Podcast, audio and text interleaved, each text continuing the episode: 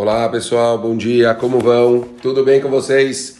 Vamos lá, vamos que vamos. A gente continua estudando o nosso livro Chotz Adikim, a Psicologia dos Justos.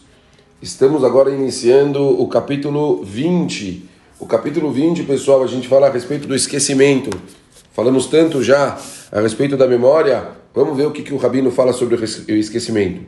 O esquecimento é um traço que prejudica o homem nesse mundo e no mundo vindouro. Quem se esquece facilmente deve ter o hábito de escrever os compromissos estabelecidos com outras pessoas para não deixar de acertá-los. Se, se emprestou dinheiro de alguém, mantenha registrado tudo por escrito. Ainda que tenha emprestado um só centavo do seu amigo, não deve esquecer-se de devolvê-lo. Se desfruta de uma respeitada posição social, não deve tomar dinheiro emprestado. E se tem o hábito de esquecer seus compromissos, pois seus credores ficarão constrangidos em cobrar a sua dívida.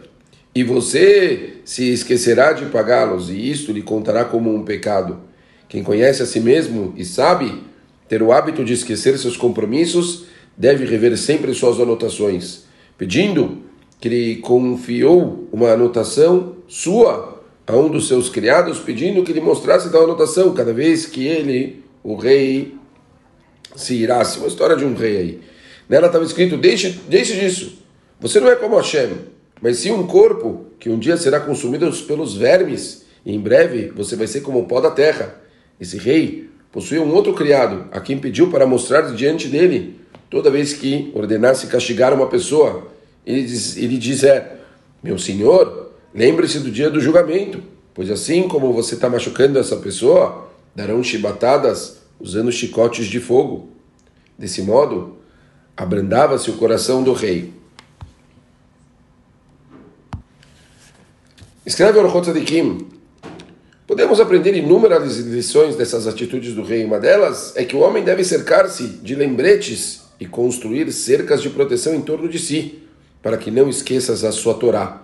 Somente guarda-te a ti mesmo e guarda a tua fala muito, para que não esqueças as coisas que os seus olhos viram. Pachuto, pessoal, as lembranças, elas não devem ser somente de dívidas, não é? Como está falando aqui, muito claro. Eu diria muito para a gente escrever, anotar sempre uma boa aula que a gente vê, sempre anotar alguma mensagem importante que a gente ouviu, sempre anotar alguma coisa que a gente gostaria de melhorar. Eu sou daquela tese que se você tem alguma coisa que você gostaria de começar a trabalhar em si mesmo, pega um papel, anota grande, põe na parede do, da, ou da sua sala do escritório, ou da, do seu quarto, alguma coisa que você visse sempre, por exemplo, esquecimento, vou trabalhar meu esquecimento, colocar lá na frente, não esquecer, e colocar as coisas que você não pode esquecer, colocar as coisas que você precisa se trabalhar, anotar no papel, guardar no bolso, levar com você, sempre se trabalhar muito para que isso não te afete. Realmente é uma coisa que é capaz de passar e a pessoa passa a vida inteira e ela de repente deixa um caminho gigantesco por, é, por trás que ela acabou não se dando conta que ela não é, resolveu. E, não, como eu disse, não só dívidas, mas muitas vezes compromissos falados, muitas vezes crescimento pessoal que ele se comprometeu, coisas de estudo, ou uma coisa boba, uma pessoa se compromete a estudar alguma coisa e não consegue cumprir, tudo isso faz parte desse defeito, vamos dizer assim, dessa, dessa da shirrehat, é algo que a gente tem que se trabalhar muito para a gente não esquecer. Outra coisa, escreve Orochot Adikim interessante, temos que cuidar para não esquecer as boas virtudes que aprendemos, embora devamos esquecer as boas ações que praticamos.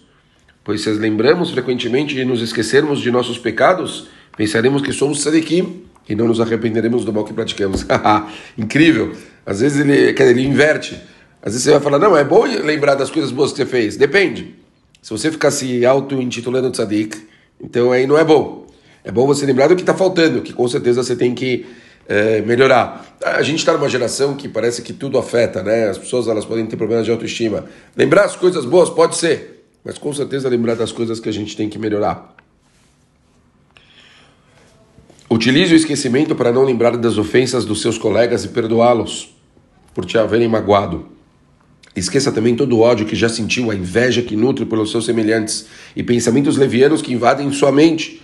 No momento da sua reza, esqueça todo o mundo ao seu redor forma uma redoma de pensamento e sentimentos voltados somente para Kadosh Baruch Hu. Ao eliminar as toxinas do corpo, esqueça momentaneamente os temas relativos à Torá e demais assuntos sagrados, é, quando está no banheiro, certo?